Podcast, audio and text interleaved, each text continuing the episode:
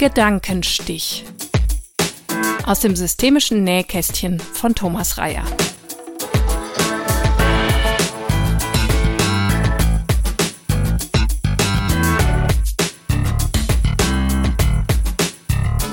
In meinem Podcast Gedankenstich stelle ich in loser Folge Konzepte und Methoden aus der Welt der systemischen Beratung, der systemischen Therapie und der systemischen Didaktik zur Verfügung. Oft geht es mir auch darum, wie man als Systemiker auf den Gang der Welt blicken kann und ihn sogar wirksam mitgestalten kann. So zum Beispiel heute. Anna-Maria Reinhardt und ich haben in diesem Jahr einen Artikel veröffentlicht unter dem Titel Interventionen für eine Multiproblemgesellschaft. Er ist erschienen in der Zeitschrift Konfliktdynamik, Ausgabe 2, 2022. Dort haben wir uns gefragt, warum in einer Welt, in der gefährliche Krisen immer greifbarer werden, so wenig geschieht, um den Ursachen dieser Krisen entgegenzutreten. Dazu haben wir eine Reihe von Hypothesen gesammelt, die erklären können, warum wir Menschen so gewohnheitsmäßig, träge und wenig alarmiert reagieren. Aber auch, warum diese Themen so stark abgewehrt werden, was in einen gespaltenen Dialog mündet, wenn man es überhaupt noch so nennen darf, zum Beispiel durch Hate-Posts und Fake News. Aber wir sehen auch Ansätze, wie diese gesellschaftliche Dynamik verändert werden kann. Wir vertreten sehr stark die Idee, dass jeder und jede in professionellen und privaten Rollen handeln kann und in der Summe wirksame und große Veränderungen voranbringen kann. Mit einem systemischen Verständnis von Interventionen möchten wir sogar spezifisch systemische Strategien vorschlagen, um dieses sogenannte transformative Handeln umzusetzen. Diese Strategien sind Strategie 1 Kenntnis und Kommunikationsfähigkeit fördern, Strategie 2 Komplexität reduzieren, Handlungsspielräume verdeutlichen, Strategie 3 Kontakt mit den Ökosystemen stärken, Strategie 4 Kollektiv handeln, Wir-Gefühl stärken. Strategie 5. Konfrontieren mit Folgen des Handelns und Unterlassens. Strategie 6. Konstruktion von Lösungsvisionen. Anna-Maria Reinhardt und ich haben uns verabredet, um das zu besprechen, was uns aktuell zu diesen Themen besonders wichtig erscheint. Dieses Gespräch könnt ihr nun mithören.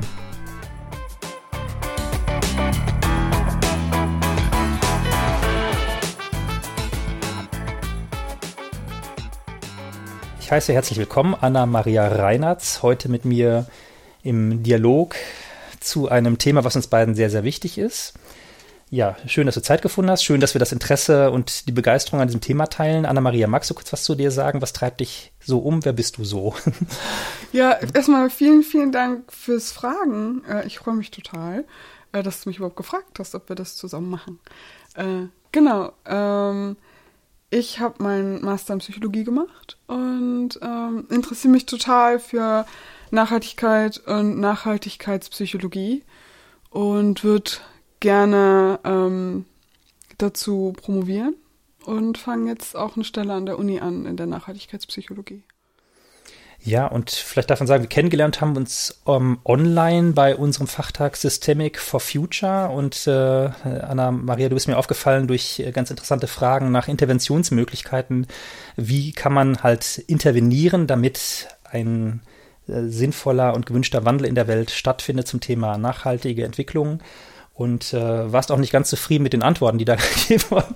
Das ist mir gleich aufgefallen und äh, dann gab sich die Gelegenheit, äh, einen Artikel zu schreiben zum Thema große Transformation in Richtung Klimaschutz und das haben wir dann ähm, gemeinsam unternommen. Das darf ich vielleicht mal nennen. Das ist äh, in der Zeitschrift Konfliktdynamik, Ausgabe 2 2022 mit dem tollen Titel Intervention für eine Multiproblemgesellschaft.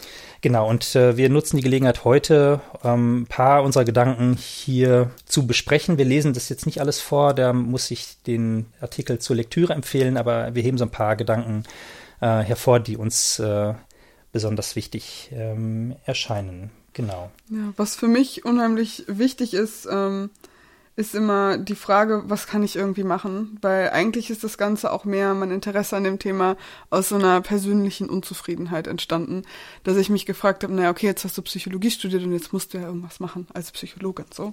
Und das, was alle Psychologen und Psychologinnen immer machen, sind ja irgendwie Interventionen.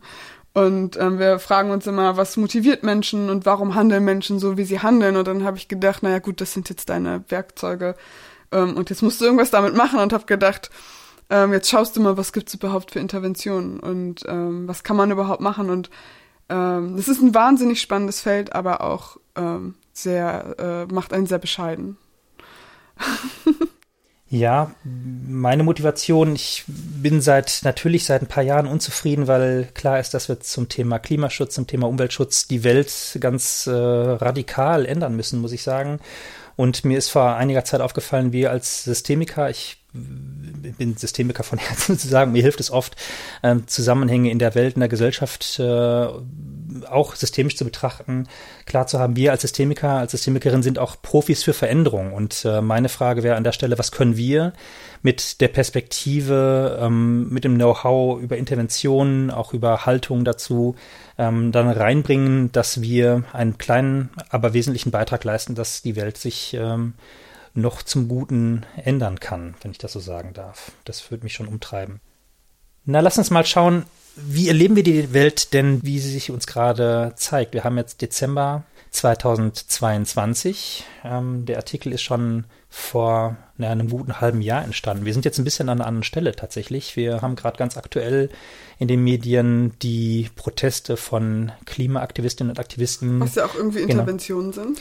Absolut, ja. Die letzte Generation, ich hoffe, es ist nicht ganz die letzte, was heißt immerhin so, und einige andere, äh, Extension Rebellion und so weiter, die richtig Furore machen und äh, interessant äh, konfrontieren auf eine bestimmte Art. Aber auch, ja, ich finde ein bemerkenswertes Echo äh, damit erzeugen. So. Ja, wir sind schon, das ist total interessant. Wir sind an einem ganz anderen Punkt. Wir kamen so als wir den Artikel geschrieben haben, aus der Pandemie. Wir haben uns ja auch in der Zoom, äh, im Zoom-Workshop kennengelernt und ähm, hatten gerade den äh, Russlands Krieg in der Ukraine, der hat gerade begonnen. Äh, und damit, den hatten wir noch im Kopf. Und jetzt hat sich ja schon irgendwie wieder alles ganz stark geändert, gesellschaftlich zu ja, Energiekrisen und ähm, ja, ich sag mal, vehementer werdenden Klimaprotesten. Ja, ich finde es total äh, interessant. Man kann da jetzt eine Meinung zu haben, man kann da auch keine Meinung zu haben. Ich meine, erstmal ist Gesetzebrechen immer schlecht, sag ich jetzt mal, aber ich finde es ganz interessant, da so drauf zu schauen und zu sich das die Reaktionen auf beiden Seiten anzusehen, weil ich es immer fast süß finde, wenn Leute sich darüber echauffieren und so entsetzt darüber sind. Und ich denke mir immer, naja, aber was denkt ihr denn? Und das denke ich mir auch bei so einem Markus Lanz der dann irgendwie so sagt, na ja, aber ihr seid doch jung und ihr müsst doch optimistisch sein. Und ich denke mir, na ja, wenn man sich aber doch anschaut, wie schwerwiegend das ist und wie bedrohend das für die Zukunft ähm, der jetzt lebenden jungen Menschen ist, fällt Optimismus doch wahnsinnig schwer. Und ich finde es eigentlich eher erstaunlich, dass die Menschen so lange so friedlich geblieben sind, obwohl die Folgen so schwerwiegend sind und so drastisch sind. Und das ähm, ist fast süß zu sagen und so erstaunt zu sein, dass das jetzt passiert und dass die Leute auch Gesetze übertreten. Und eigentlich, naja, wenn halt nichts passiert und nicht genügend passiert, ist ziviler Ungehorsam ja eigentlich das, was logisch folgt. Ja, jetzt sagst du Gesetze brechen. Die Frage ist, was ist denn jetzt Schlimmes passiert, ob sich Leute dann festkleben auf einer Ampelkreuzung, um den Autoverkehr zu blockieren und Stau wirklich bewusst zu erzeugen, der ja permanent entsteht, verrückterweise. Und dann auch, wenn, wenn ich, wie ich gelesen habe, auch noch dann die Rettungsspur noch rücksichtsvollerweise frei halten. Ja, wenn, wenn Kunst beworfen wird mit Kartoffelbrei oder so, der, und auch noch Bilder, die hinter Glas sind, sodass sie eigentlich auch nicht wirklich beschädigt werden, dann ist der Gesetzesübertritt ja relativ gering, muss man sagen. Und in der Tat, ich staune auch, wie, wie angemessen oder wie, wie verhalten die Wahl der Mittel dann noch ist tatsächlich, ja, startend von, von Informationen, von äh, Fridays for Future Demonstrationen, dann vielleicht jetzt über sozialen Ungehorsam, durch massivere Proteste, die ein bisschen mehr, ja, wie ein Regelverstoß aussehen, aber auch eigentlich keine wirklich harten Gesetzesbrüche sind tatsächlich im Angesicht dessen, worum es dann geht, ja. Wir hatten vorhin das Stichwort schon große Transformation. Bei einer großen Transformation geht es ja darum, dass eine Gesellschaft auf verschiedenen Ebenen ihr Handeln ändert, sowohl was die Mobilität angeht, als die Ernährung, als die, das Arbeitsleben, als das Wirtschaften, ähm, Rohstoffe, Abfall etc. Auf all diesen Ebenen müssen Veränderungen passieren und es gibt offensichtlich eine große, große Mehrheit, obwohl, ist ja nicht so groß, das weiß ich gerade gar nicht. Eine starke, wirksame Gruppe, die diese Veränderungen auf vielen Ebenen blockiert beziehungsweise nicht die Dringlichkeit sieht. Und es gibt Leute, diese Aktivistinnen und Aktivisten, die sehen, ähm, und andere auch, die vielleicht weniger aktiv sind, die sehen, dass da Veränderung dran sein muss. Ich stelle die Frage nach den Mehrheiten, weil ich ja gar nicht mehr weiß, wenn du fragst, äh, sag mal, willst du, dass die Welt zugrunde geht oder willst du vielleicht nicht, dass wir einen Weg in eine lebenswertere Zukunft gehen und du kannst einen Beitrag dazu leisten, da würden die Le meisten Leute auch sagen, ja, es ist mir nicht egal, ich würde schon gern was machen. Vielleicht weiß ich nicht richtig, was ich anpacken kann oder ich kann allein ja nicht viel machen, aber die meisten würden ja eher positiv antworten so. Ne?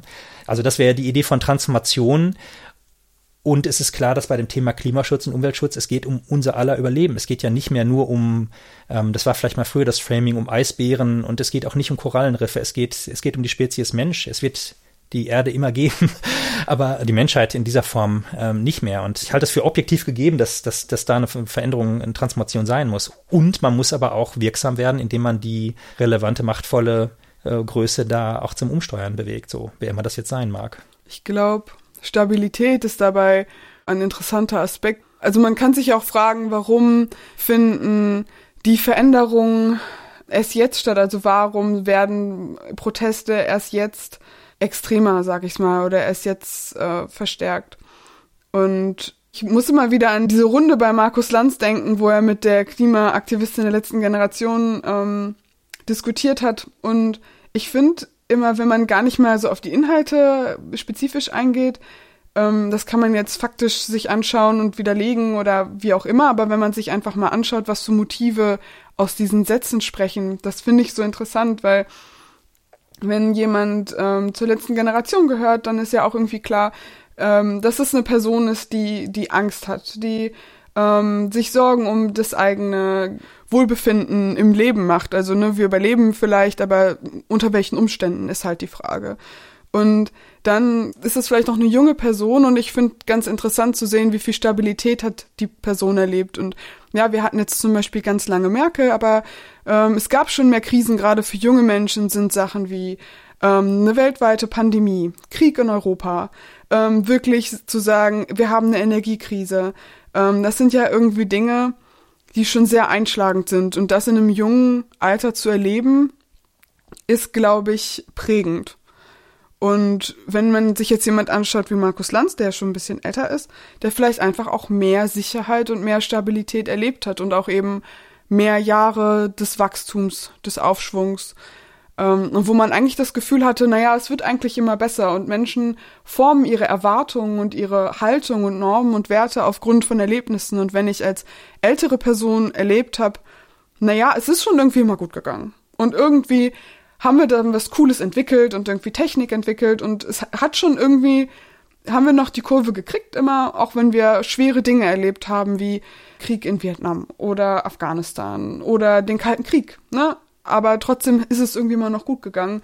Und jetzt ist da aber eine Generation, die jünger ist und die merkt, dass es vielleicht alles gar nicht so gut geht. Und ich glaube, aufgrund dieser Unterschiede entstehen ganz andere Meinungen. Und das meine ich mit, man kann sich jetzt mit den Fakten befassen, aber ich glaube, dass jetzt so Veränderungen entstehen, rührt daher, dass jetzt gerade Menschen handlungsfähig werden. Das heißt, jetzt in ein Alter kommen, wo sie eben klimaaktiv werden, die eben nicht diese Stabilität erlebt haben. Das Ende der Stabilität. Man kann ja auch vielleicht, wenn man auf Systemdynamik guckt, auch feststellen, dass äh, ja, viele Routinen, viele Prozesse, die wir eingezogen haben, wie wir wirtschaften, wie wir die Natur ausbeuten, wie, wie, wie, wie Menschen, Arbeitskraft ausgebeutet wird, Kreisläufe sind, die sich dann wieder stabilisiert haben und das auch lange durchhalten tatsächlich und gleichzeitig anfangen zu bröckeln. Und man könnte auch denken, dass die vielen Krisen, die du gerade aufgezählt hast, auch Ausdruck von genau diesem Ende der Stabilität ist. Und die Frage ist, was kommt danach? Also systemdynamisch gedacht kommt erstmal dann eine Zeit äh, eines Chaos, eines Umbruchs. Ja, äh, jeder Übergang in eine neue Stabilität braucht notwendigerweise eine chaotische Übergangsphase, damit ein neues Muster entstehen kann.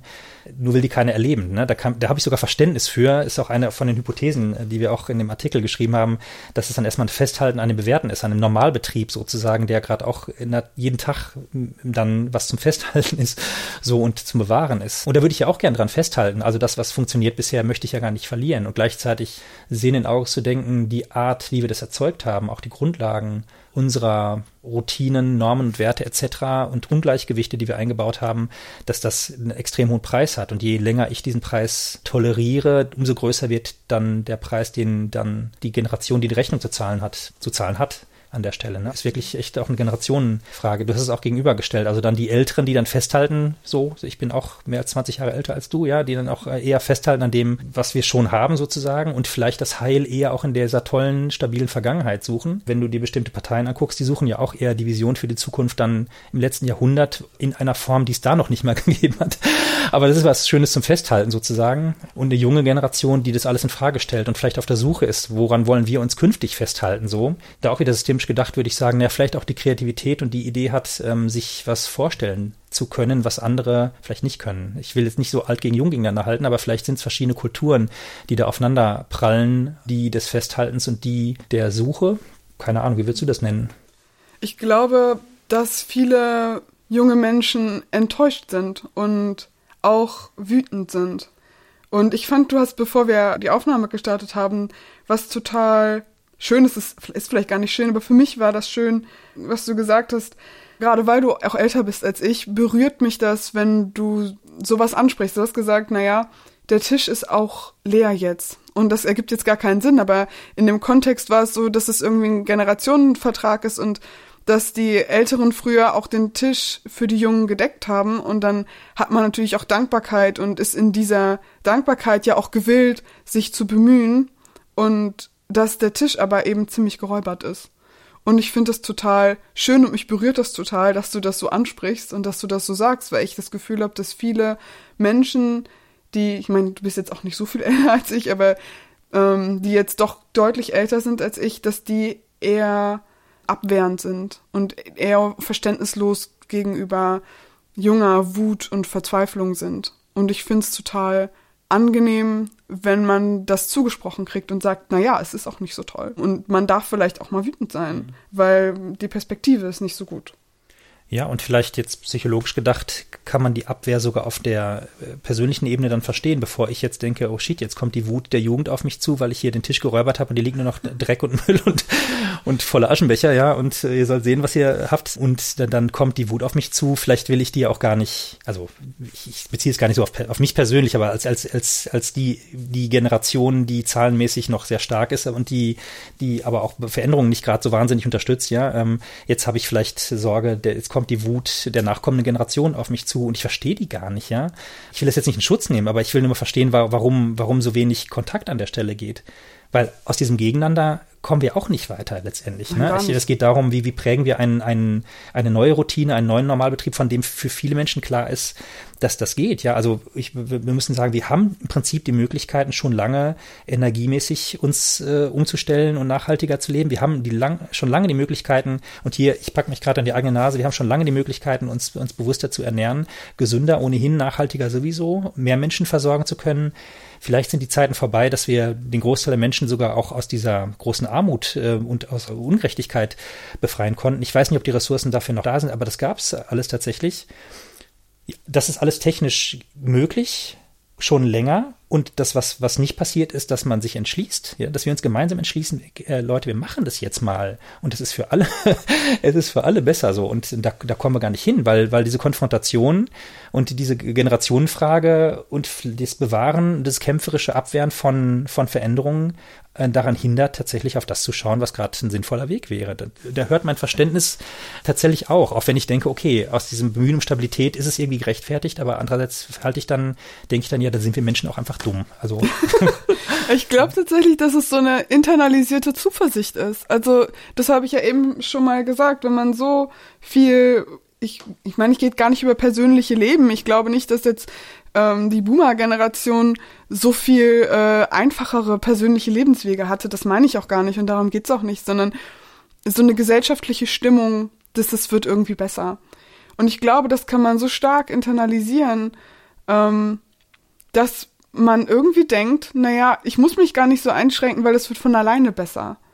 Und das sind, sind wir aber an einem Punkt, wo das nicht mehr funktioniert. Das war vielleicht mal so und es hat vielleicht mal gereicht zu sagen, naja, dann nehme ich halt einen Jutebeutel mit zum Einkaufen und dann ähm, retten wir das Klima. Aber ich glaube, über diesen Punkt sind wir halt hinweg und es reicht nicht mehr wenig zu machen, man muss sich halt ernsthaft einschränken.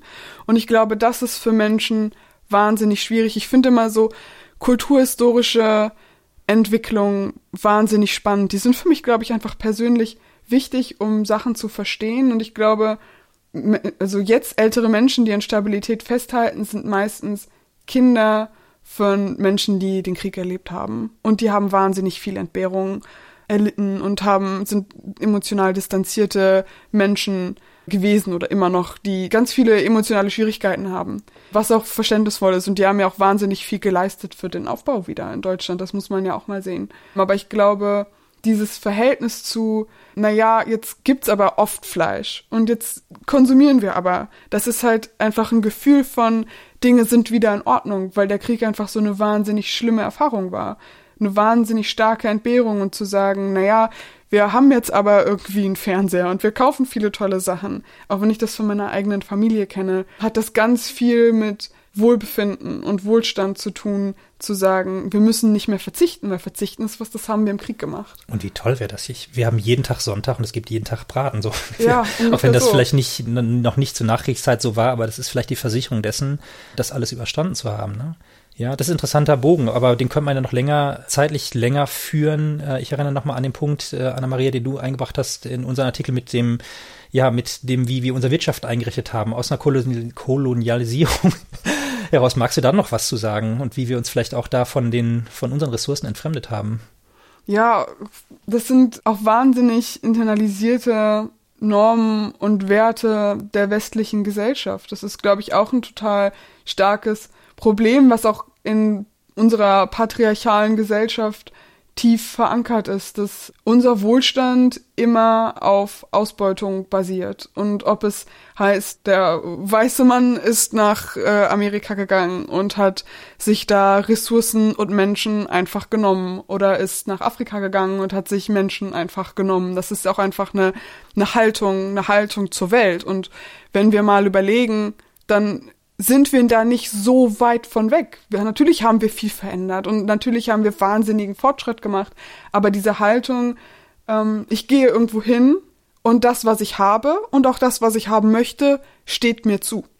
Diese Haltung an die Welt und an die Natur und an Menschen finde ich problematisch, weil erstmal, warum steht mir das zu?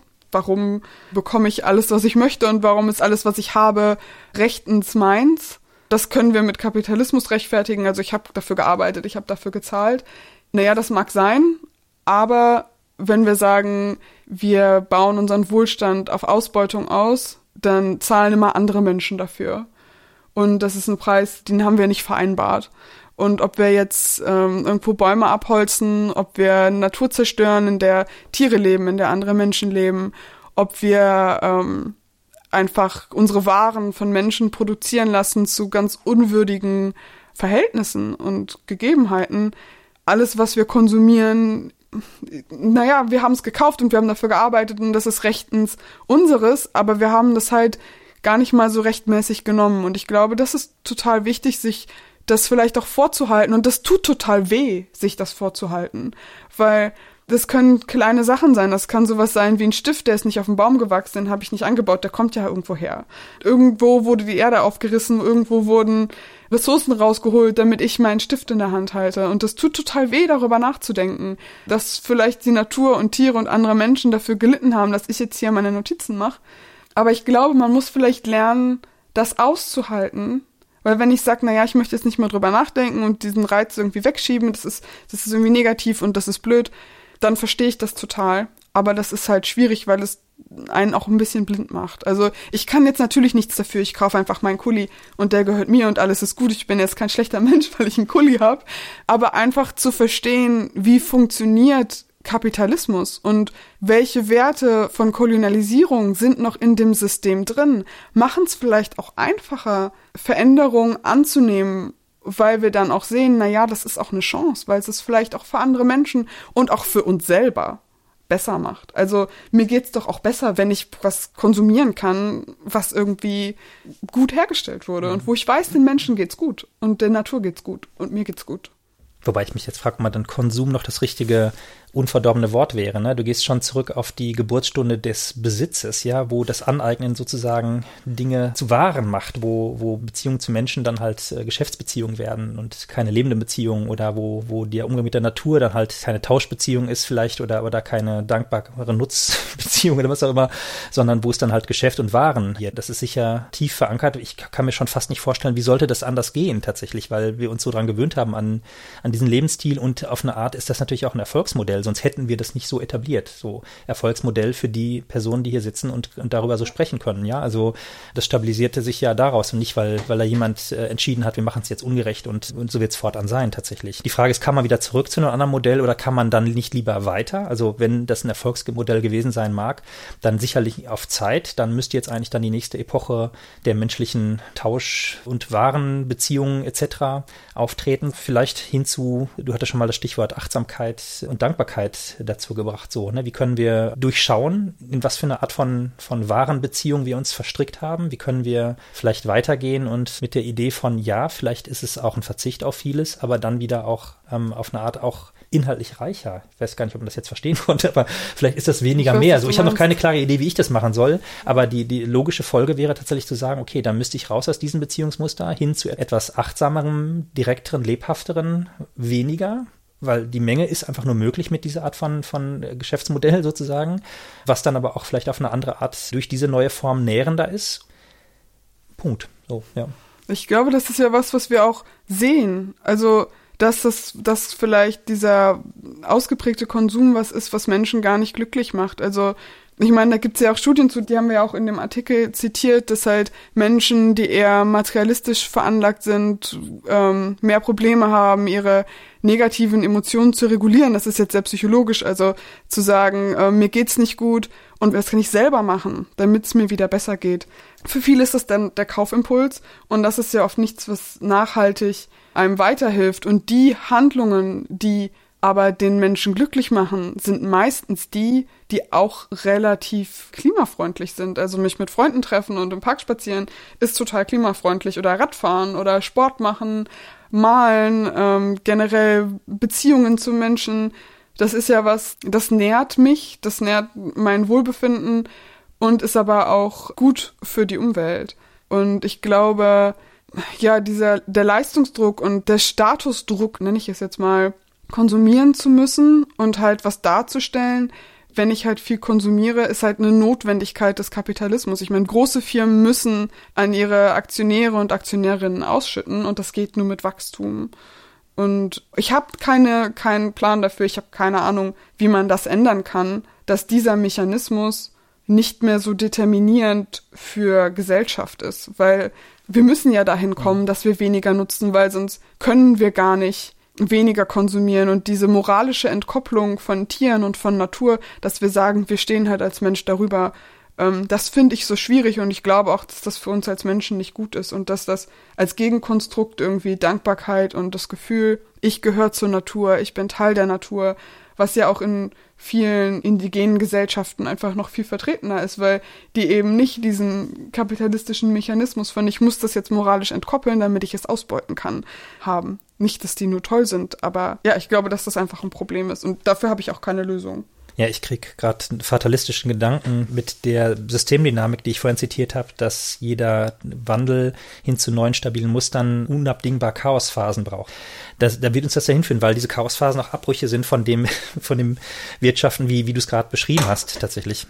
Und die Frage wäre, wie, wie passiert dann dieser Abbruch? Ja, kann es sein, dass wir einfach so weitermachen, bis es einfach nicht mehr geht, bis Wirtschaftssysteme zusammenbrechen, bis dann klar ist, dass wieder natürliche Nahrung von hohem Wert ist, weil sie einfach so selten ist oder weil wir vielleicht verlernt haben, uns diese Nahrung äh, zu beschaffen. Das wäre dann Back to the Roots auf eine sehr harte Tour. Und das wird vielleicht so passieren. Wünschenswert wäre natürlich gegen diese Dynamik, dass diese Chaosphase kommt, zu sagen, okay, dann lass uns einen sanften Wandel hinkriegen im Sinne dieser Transformation wo können wir da anfangen? Ich denke gerade eher, das ist unmöglich, diesen sanften Wandel hinzukriegen. Ähm, Menschen ähm, sind wahnsinnig gut in Krisen. Ich habe auch anfangs zu, äh, zu, zu Corona-Zeiten gedacht, wie, wie cool ist es, dass innerhalb von wenigen Wochen Leute, ähm, klar, es, es war auch anstrengend, ja, das will ich, will ich gar nicht äh, beschönigen, aber wie, wie, wie schnell es möglich war, sich anders einzurichten, vieles von zu Hause aus hinzukriegen, auf, auf andere Leute zu achten, für andere Leute einzukaufen, was auch immer. Menschen waren da wieder füreinander da, sag ich mal so. Und das in relativ kurzer Zeit, wenn es sein muss, wenn es drauf ankommt. Ja, und das lässt mich dann zeitweise hoffen. Ich hatte sogar die Hoffnung, dass wenn Menschen mitkriegen, wie schön es sein kann, wenn in der Stadt, wir wohnen jetzt im Ruhrgebiet, hier ist überall äh, in Hörweite eine Autobahn, wenn die mal nicht mehr zu hören sind, weil einfach das Wirtschaftsleben einfach ein paar Ecken äh, langsamer tickt, das dann auch ein bisschen süchtig macht zu sagen, okay, lass uns ein bisschen mehr Langsamkeit pflegen. Ist leider noch nicht passiert, aber wir haben auch gesehen, dass, wir, dass man sich auf vieles einstellen kann. So, ne? das, äh, das, das wird auch immer wieder so sein. Und berührend auch in Krisenzeiten äh, sehe ich auch eher, dass Menschen auch eher helfen wollen als, als ausgrenzen wollen. Also das tut immer wieder gut, das auch zu sehen, so, ne? wenn ich auch nicht weiß, wie hart unsere Krisen sein werden mit diesem Wandel. Ja, ich glaube, also das, was halt eine Falle ist, ist, glaube ich, zu denken, dass die Krise das schon regeln wird weil ich glaube, der Preis ist wahnsinnig hoch. Also wir haben ja jetzt schon während Covid mit Menschenleben gezahlt und ich glaube, dass wir, wenn wirklich Ressourcenknappheit einschlägt und wir sagen, naja, es ist halt irgendwie Dürre und Menschen kämpfen um Wasser, dass es dann nicht mehr so liebevoll wird, würde ich es jetzt mal nennen ja, wenn man sich die Szenarien anguckt, die 1,5 Grad, ich denke, dieses Ziel können wir eigentlich schon realistisch nicht mehr halten. Wenn ich mir angucke, was so bei 3, 4 Grad gegen Ende des Jahrhunderts erwartet wird an Szenarien, also das ist eine Welt, da werde ich nicht mehr drin leben, weil ich dann wahrscheinlich nicht mehr hier bin. Ähm, aber meine Kinder sind es hoffentlich noch und denen soll es gut gehen und vielleicht haben die Kinder, denen es gut gehen soll. Also da mache ich mir Sorgen, weil das ist nicht die Welt, in der ich überhaupt irgendjemanden aufwachsen sehen oder mir vorstellen möchte. Das wird mit 8 Milliarden Menschen nicht vereinbar sein. Es werden viele Menschen migrieren frieren, es werden viele Menschen sterben, es werden Leute verhungern, verdursten oder kämpfen. Ja, das ist kein schönes Bild. Anna-Maria, lass uns schnell auf was Gutes gucken. Was kann man, was können wir machen, ja? Lass uns mal den Turn kriegen. Wie können wir noch was verändern? Wir können die Welt nicht retten. Das müssen wir vielleicht so äh, mal festhalten. Aber was wäre denn unser Beitrag, die Welt mitzuprägen in eine Richtung, die wir uns wünschen wollen? Ja, tatsächlich war mein letzter Satz sogar eigentlich geplant, was Positives zu sein, und dann war es doch nicht. Ähm Sag den Satz bitte. Nein, das, was ich, äh, was ich eben gesagt habe, dass man nicht sich verleiten lassen darf, zu sagen, die Krise wuppt das schon. Eigentlich sollte das was Positives sein, war es dann aber gar nicht. Aber ähm, ja, wir sind halt gut in Krisen und ich glaube, die Menschheit wird schon ihren Weg finden, wahrscheinlich dann nur in kleinerer Zahl. Wenn ich jetzt auf das Thema Transformation nochmal gucke, mit der Idee, auf allen gesellschaftlichen Ebenen anders handeln, zu etablieren, also umzuhandeln, sagt man ja auch so schön. Und dann geht es bei meinem Handeln, auch bei dem, was ich vielleicht verzichten muss und so weiter, nicht so sehr darum, wie viel CO2 kann ich jeden Tag sparen. Das natürlich auch, klar, das muss ich tun. Also da haben wir hier gerade äh, mitten in Europa einen Fußabdruck, der ist ja jenseits von allen Vorstellungen, aber da gibt's halt viele andere Stellen, wo das auch so ist. Und ich alleine werde physikalisch ja nicht einen riesen Unterschied machen. Das muss man sich auch klar machen. Das ist jetzt nicht die Einladung zu sagen, es ist egal. Also da, das bitte nicht, aber das, das macht nicht den großen Unterschied. Der große Unterschied ist es, wenn ich das auf eine Art und Weise mein Handeln organisiere, wo klar ist, ich kann andere mitnehmen. Denn viele Menschen, das ist ein Dilemma, denken vielleicht nur, nur ich kann ja gar nicht viel ausrichten, habe ich ja gerade selber gesagt, so physikal ist der Effekt nicht groß, aber gemeinsam kann eine ganz schöne Welle bei, bei rauskommen. Ne? Auch das ist was, wie in Krisenzeiten menschliches Handeln sich schnell umorganisieren kann. Da macht einer so, ja, da mache ich schnell mit. Wenn ich nur mitkriege, ich bin nicht alleine, ich bin nicht zur Passivität verdammt, ich kann was machen und kann dann relativ schnell einen großen Effekt erzeugen, weil ich dann andere mitnehme und dann ist es vielleicht ein Dominoeffekt, wenn ich zur richtigen Zeit das Richtige nur ein kleines bisschen anders mache und andere Leute kriegen es mit. Aber das ist eigentlich ganz cool, weil zu genau dem, was du gesagt hast, ist die Studienlage auch ganz gut. Also das, das plakativste Beispiel in der Nachhaltigkeitspsychologie sind bitte keine Werbungssticker also wenn man sich einen Sticker auf den ähm, Briefkasten macht, bitte keine Werbung, ich möchte das Klima schützen und Ressourcen sparen oder so. Und dann kriegen die Leute per Post oder du schmeißt in diese Sticker in den Briefkasten. Und wenn das schon viele in der Nachbarschaft haben, ist die Wahrscheinlichkeit, dass sie den Sticker auch draufkleben, sehr, sehr hoch. Wenn niemand den hat, machen die das auch nicht. Und wir kennen das vielleicht alle selber noch aus der Pandemie. Wir betreten einen Raum und es gab ja zwischendurch so Grauphasen, da wusste man nicht, jetzt muss ich jetzt hier eine Maske mhm. tragen oder nicht. Und man schaut sich um, wenn alle eine Maske tragen, dann ziehe ich die auch an, weil ich auf gar keinen Fall auffallen will. Und wenn niemand eine Maske trägt, dann denke ich mir so, naja, okay, dann ziehe ich irgendwie auch keine an. Aber das war sicherlich keine logisch oder vernunftbasierte Entscheidung, sondern eine aufgrund von Gruppendynamik. Und das macht uns als Menschen halt auch so aus und das macht uns eigentlich auch zu so schönen Lebewesen, weil wir uns immer orientieren, naja, was machen denn die anderen? Der, Her der Herdentierfaktor. Genau. Nenne ich mal jetzt. Und das ist ja auch genau der, der Faktor, den du gerade angesprochen hast, dass wir sagen, naja, wenn wir halt alle was, was machen und alle fleißig erzählen, ich war immer dem Fahrrad bei der Arbeit, dass wir dadurch eben auch so einen Gruppeneffekt erzeugen, weil auf einmal ist das irgendwie normal und wenn ich halt dazugehören will und irgendwie akzeptiert werden möchte, weil ich ein soziales Wesen bin, dann mache ich das vielleicht einfach und egal, ob ich dahinter stehe oder nicht.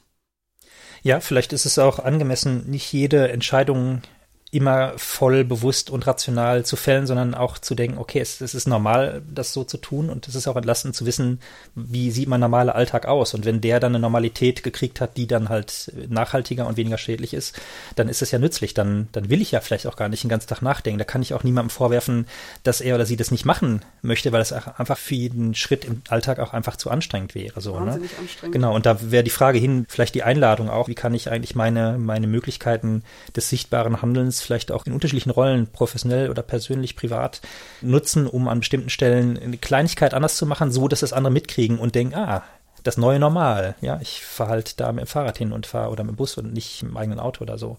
Das finde ich ist auch ganz schön als Perspektive für einen selbst, weil ich komme ja selber daher, das habe ich ja auch eingangs, glaube ich, gesagt, dass ich mich, also selber einfach irgendwie das Gefühl hatte, ich muss jetzt was machen. Und naja, was sind meine Werkzeuge? Naja gut, ich habe ja Psychologie studiert, dann mache ich was mit Psychologie. ja, dass man sagt, naja, ich muss das halt irgendwie für mich auch positiv sehen und ich muss sehen, was kann ich denn machen, wo ist meine Selbstwirksamkeit, was habe ich denn für Handlungsoptionen und dass das wahnsinnig wichtig ist, um unter diesem Druck nicht zu ersticken und zu sagen, naja, dann wehre ich's halt ab, und einfach dieses Gefühl von, wenn ich was mache, dann habe ich immer Einfluss auf andere Menschen, weil wir soziale Wesen sind. Und ich glaube, das ist eigentlich ganz schön. Und das finde ich macht uns auch als Spezies irgendwie ganz sympathisch, dass wir so aufeinander gucken. Und wenn ich was mache und wenn ich einen Artikel mache oder ob ich sage, ich esse kein Fleisch oder was auch immer oder ich kaufe meine Klamotten Secondhand, dann kriegen andere Menschen das mit und dann macht das irgendwas mit den Menschen und dann beschäftigen sich vielleicht auch damit und wenn es nur ganz kurz ist. Und irgendwann werden Veränderungen kommen müssen. Also wir können jetzt noch eine Weile so weitermachen und das machen wir bestimmt auch noch. Aber irgendwann werden die Einschränkungen durch äh, Naturkatastrophen so groß oder nicht Katastrophen, aber auch durch Veränderungen wie Dürren, es wird ja jedes Jahr krasser, auch alleine dadurch, dass einfach immer mehr Menschen durch Hitze sterben. Das wird irgendwann so groß, dass wir nicht mehr sagen können, naja, wir sehen es irgendwie nicht so richtig. Das kann man nicht mehr wegdrücken und irgendwann wird die Politik reagieren müssen. Wenn die Gesellschaft unruhig wird, wenn Dinge passieren, irgendwann werden sie was machen müssen. Und der Punkt ist vielleicht, dass wenn wir kleine Dinge im Alltag machen, dass wir die Gesellschaft und unsere, unsere Menschen um uns rum so sehr darauf vorbereitet haben, dass sie den Veränderungen dann positiv gegenüberstehen und dass man dann relativ wirkungsstark was machen kann. Und das wäre vielleicht das Ziel, was man als Person hat, zu sagen, ich möchte andere Menschen beeinflussen, dass die Akzeptanz zu Regulationen zum Klimawandel irgendwann hochgeht. Der Mensch als soziales Wesen, jeder kann handeln, jeder findet vielleicht auch eine adäquate psychologische Reaktion auf die Situation, wie wir sie vielleicht als bedrohlich erleben müssen, indem wir handeln und nicht das erstarrte Kaninchen auf die Schlange starren oder wie geht das Bild. Und vielleicht sind wir in dem Sinne auch gerade dabei, das Wertesystem so zu verschieben im Sinne dieser Vorbereitung einer, einer wichtigen Veränderung, was du gerade gesagt hast, dass klar ist, wie wir mit Energie umgehen müssen und so weiter. Und jeder informierte Mensch kann das schon wissen, was empfohlen wird und was schädlich ist. Die Frage ist, wie kann man nochmal das Handeln auf die Ebene bringen, wo es dann hingehört. Das sind dann auch politische Systeme, die dann mehr Bewegungen unterstützen müssen. Und die Frage ist, was kann es von unserer Seite noch brauchen, um dahin zu gehen? Wir kommen da fast wieder ein bisschen zum Anfang an dieser Stelle. Ich wollte das erst vorstellen, die sechs Ideen der systemischen Interventionsstrategien. Ich weiß gar nicht, ob wir die alle besprechen sollten, aber ein Punkt, der jetzt vielleicht naheliegt, ist das eine, äh, tatsächlich ins kollektive Handeln zu gehen und nicht alleine vor sich rumzudoktern sozusagen, sondern zu denken, okay, wir gemeinsam bringen was auf die Schiene. Vielleicht nehme ich nicht alle mit, aber ich habe Leute, die ähnlich ticken, die haben andere Ideen und man kann sich gegenseitig austauschen und motivieren und Hoffnung verschaffen, wo sie mal einen Tag lang fehlt und so weiter. Also das kollektive Handeln ist da sicher ein zentraler Aspekt und macht auch immer wieder zufrieden. Also wenn ich so an die Netzwerktreffen äh, denke, dass das Wichtigste, glaube ich, was wir da erreicht haben, ist nicht Information oder so kann man es machen, sondern vielleicht dieses gegenseitig Bestärken von, äh, wir bleiben am Ball, wir müssen dranbleiben, wir können nicht aufgeben. Und das andere wäre auch konfrontativ daran zu gehen, zu konfrontieren, Menschen mit den Folgen ihres Handelns oder auch Nichthandelns massiv zu konfrontieren. Die Sache mit dem Klimawandel ist seit 40 Jahren ziemlich genau bekannt und gut vorhergesagt und wenn es bisher noch nicht klar genug ist, was hier dran ist, dann müssen wir die Leute halt noch stärker konfrontieren, damit sie ins, ins Handeln kommen. Das finde ich einfach logisch, aber das heißt auch, dass die Massivität vielleicht der Konfrontation durch sozialen Ungehorsam oder was auch immer auch größer werden muss, bis was passiert tatsächlich. Vielleicht immer wieder begleitet mit einer Erklärung, wozu man das macht, dass es nicht einfach nur destruktiv ist, sondern ganz im Gegenteil, die Destruktion destruierend, also Konfrontation auf ganzer Linie mit Handlungen, mit Wissen, mit Regelbrüchen, so wo wir, wo wir am Anfang gestartet sind. Vielleicht auch, das wäre nochmal eine Perspektive, die man vielleicht so aus einer systemischen oder therapeutischen Ecke vielleicht haben kann, zu sagen, lasst uns noch deutlicher an Visionen arbeiten. Die Schreckensszenarien sind klar, aber die wehrt man schnell ab oder will sie vielleicht gar nicht mehr hören. Da sind wir jetzt auch nicht drauf eingegangen. Eine unserer Hypothesen war auch, es setzt einfach Gewöhnung ein. Man kann sich damit gar nicht mehr ernsthaft äh, beschäftigen, weil natürlich auch zum Selbstschutz eine Abwehr einsetzt. Und trotzdem muss es vielleicht sein, Handeln ist erforderlich, durch diese Schreckensszenarien und, darauf will ich hinaus, eine Vision zu gestalten. Wie schön kann es sein, wenn wir die Welt ein Stückchen lebenswerter machen, als sie bisher ist. Weniger ungerecht, weniger ressourcenverbrauchend, weniger Leute über den Tisch ziehend, weniger auf Geld schauend. Ja. Und wir gehen alle zum Entspannen in die Natur. Wie schön wäre das, wenn es einfach auch hier ruhig wäre. Man kennt das vielleicht, wenn man in der Stadt lebt und man kann nachts das Fenster nicht aufmachen, weil man ganz viele Autos hört. Und wie schön wäre das, wenn das nicht so wäre. Also das ist ja auch was, was gar nicht so negativ ist. Oder was könnten wir mit all dem schönen Platz machen? Also bei uns im Viertel wird zum Beispiel auch Parking Day gefeiert, was ganz schön ist, wo halt dann ganz äh, konform beim Ordnungsamt die Parkplätze gar angemietet werden für irgendwie sechs Stunden oder zwölf Stunden. Und dann ähm, finden da Lesungen, Konzerte, Essen, was auch immer statt. Und wie schön kann städtischer Raum sein oder gesellschaftlicher Raum ja eigentlich wenn da soziale Sachen stattfinden, die gar nicht unbedingt was mit Konsum zu tun haben. Das sind ja eigentlich die schönsten Erlebnisse. Weil Autofahren ist eigentlich gar nicht so schön. Also man kommt halt nach, von A nach B und man macht es ja, weil man muss. Also viele finden es vielleicht auch schön, aber ähm, solange ich von A nach B komme, ist mir im Endeffekt egal, ob ich mit dem Auto fahre oder irgendwie anders. Solange es komfortabel ist. Naja, und vielleicht ist anderer Verkehr, wie zum Beispiel Radfahren oder Busfahren, das sozialere Geschehen. Klar, kann ein Bus oder eine Bahn auch zu voll sein. Das kann auch unangenehm sein in der Enge natürlich so, aber ähm, ich habe durchaus auch schon beobachtet, ich glaube, das ist ein Klassiker-Situation, wenn du in Amsterdam oder so, wo viele Leute Fahrrad fahren, tatsächlich siehst, wie die an der Ampel stehen, die quatschen auch miteinander. Ne? Also das ist viel sozialer, als äh, in dem eigenen dicken SUV mit den vier Meter dicken Wänden zu sitzen und sich nur abzuschotten. Aber was ich noch gedacht habe, wo man gut handeln kann und wo eigentlich auch eine positive Perspektive auf das eigene Handeln ist und dieses Vorbereiten der Akzeptanz in der Gesellschaft, ist ja, wenn man sich Politik mal anschaut und wann Politik anfängt zu handeln. In den seltensten Fällen handelt Politik aus persönlicher Überzeugung. Es ist ja immer ein gesellschaftliches Wirken und auch so ein bisschen ein Abwägen von Wirtschaft und Gesellschaft. Natürlich haben Parteien verschiedene Grundwerte, aber ich glaube, in den meisten Fällen in deutscher Politik ist es ja so, dass Politik dann handelt, wenn die gesellschaftliche Akzeptanz oder der gesellschaftliche Druck größer ist als der wirtschaftliche Wunsch oder der wirtschaftliche Druck. Ob es jetzt um Rauchen geht oder gleichgeschlechtliche Ehe oder was auch immer. Wenn es irgendwie Institutionen gibt oder Wirtschaft gibt, die sagt, naja, wir sind aber gegen nachhaltige Energie und wir sind für fossile Brennstoffe, weil das einfach unser täglich Brot ist und weil wir damit Profit machen, ist dieser Druck auf die Politik ja wahnsinnig hoch. Aber wenn der Druck der Gesellschaft höher ist, wird sich die Politik irgendwann in Richtung Gesellschaft bewegen.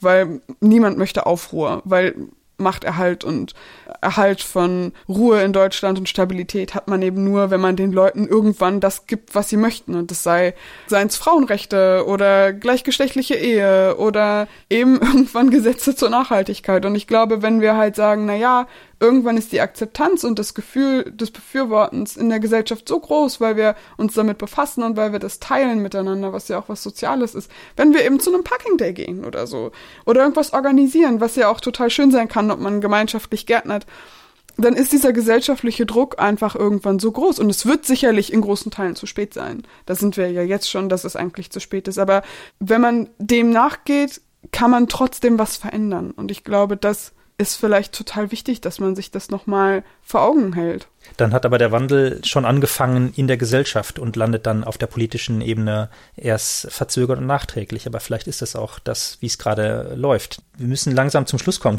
glaube ich, und nochmal überlegen, was ist so an dieser Stelle unsere Message, wenn man so will. Ich finde es mal gut zu betonen, dass äh, es darum geht, das Handeln in die Hand zu nehmen. Nichts ist schlimmer, als abzuwarten, dass andere das tun, gerade an einer Stelle, wo es wirklich auch um Zeit geht letztendlich und wir viel Zeit schon verpulvert haben ja, wie gehe ich ins Handeln? Wir haben es schon betont, am besten so, dass wir Teil eines Dominostrahlensystems werden können, hin zu einer Veränderung, die auch andere mitzieht, und vielleicht haben andere andere Ideen. Es gibt verschiedene Domino-Haufen sozusagen, die losgehen und dann ist doch wunderbar. Dann haben verschiedene Leute Ideen, in welche Richtung es gehen sollte und unternehmen verschiedene Sachen. Es gibt ja vielleicht nicht den einen Weg für eine gute Veränderung.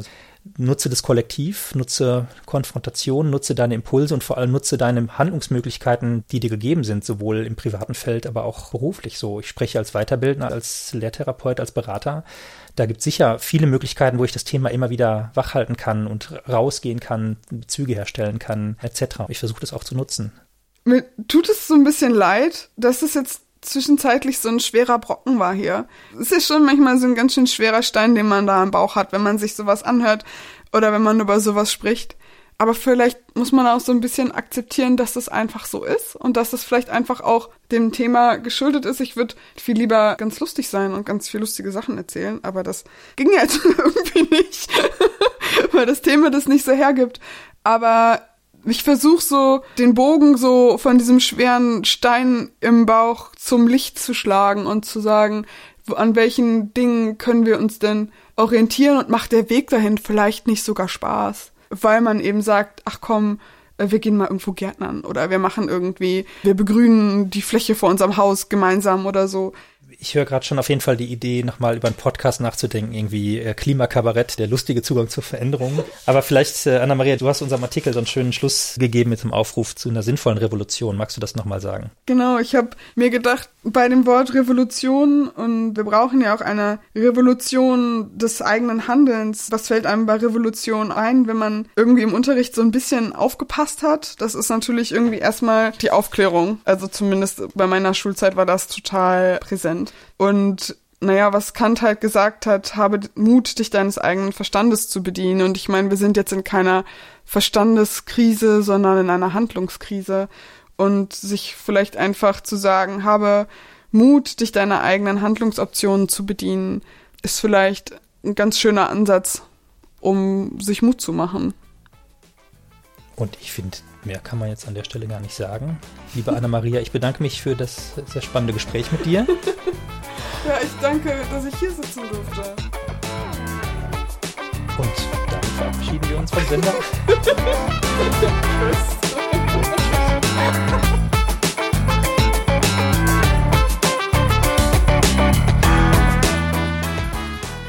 Den Link zum Artikel findet ihr auf tharaya.de unter dem Stichwort Interventionen für eine Multiproblemgesellschaft.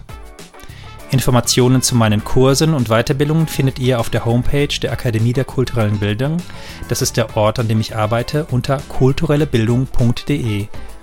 Vielen Dank fürs Zuhören und bis bald.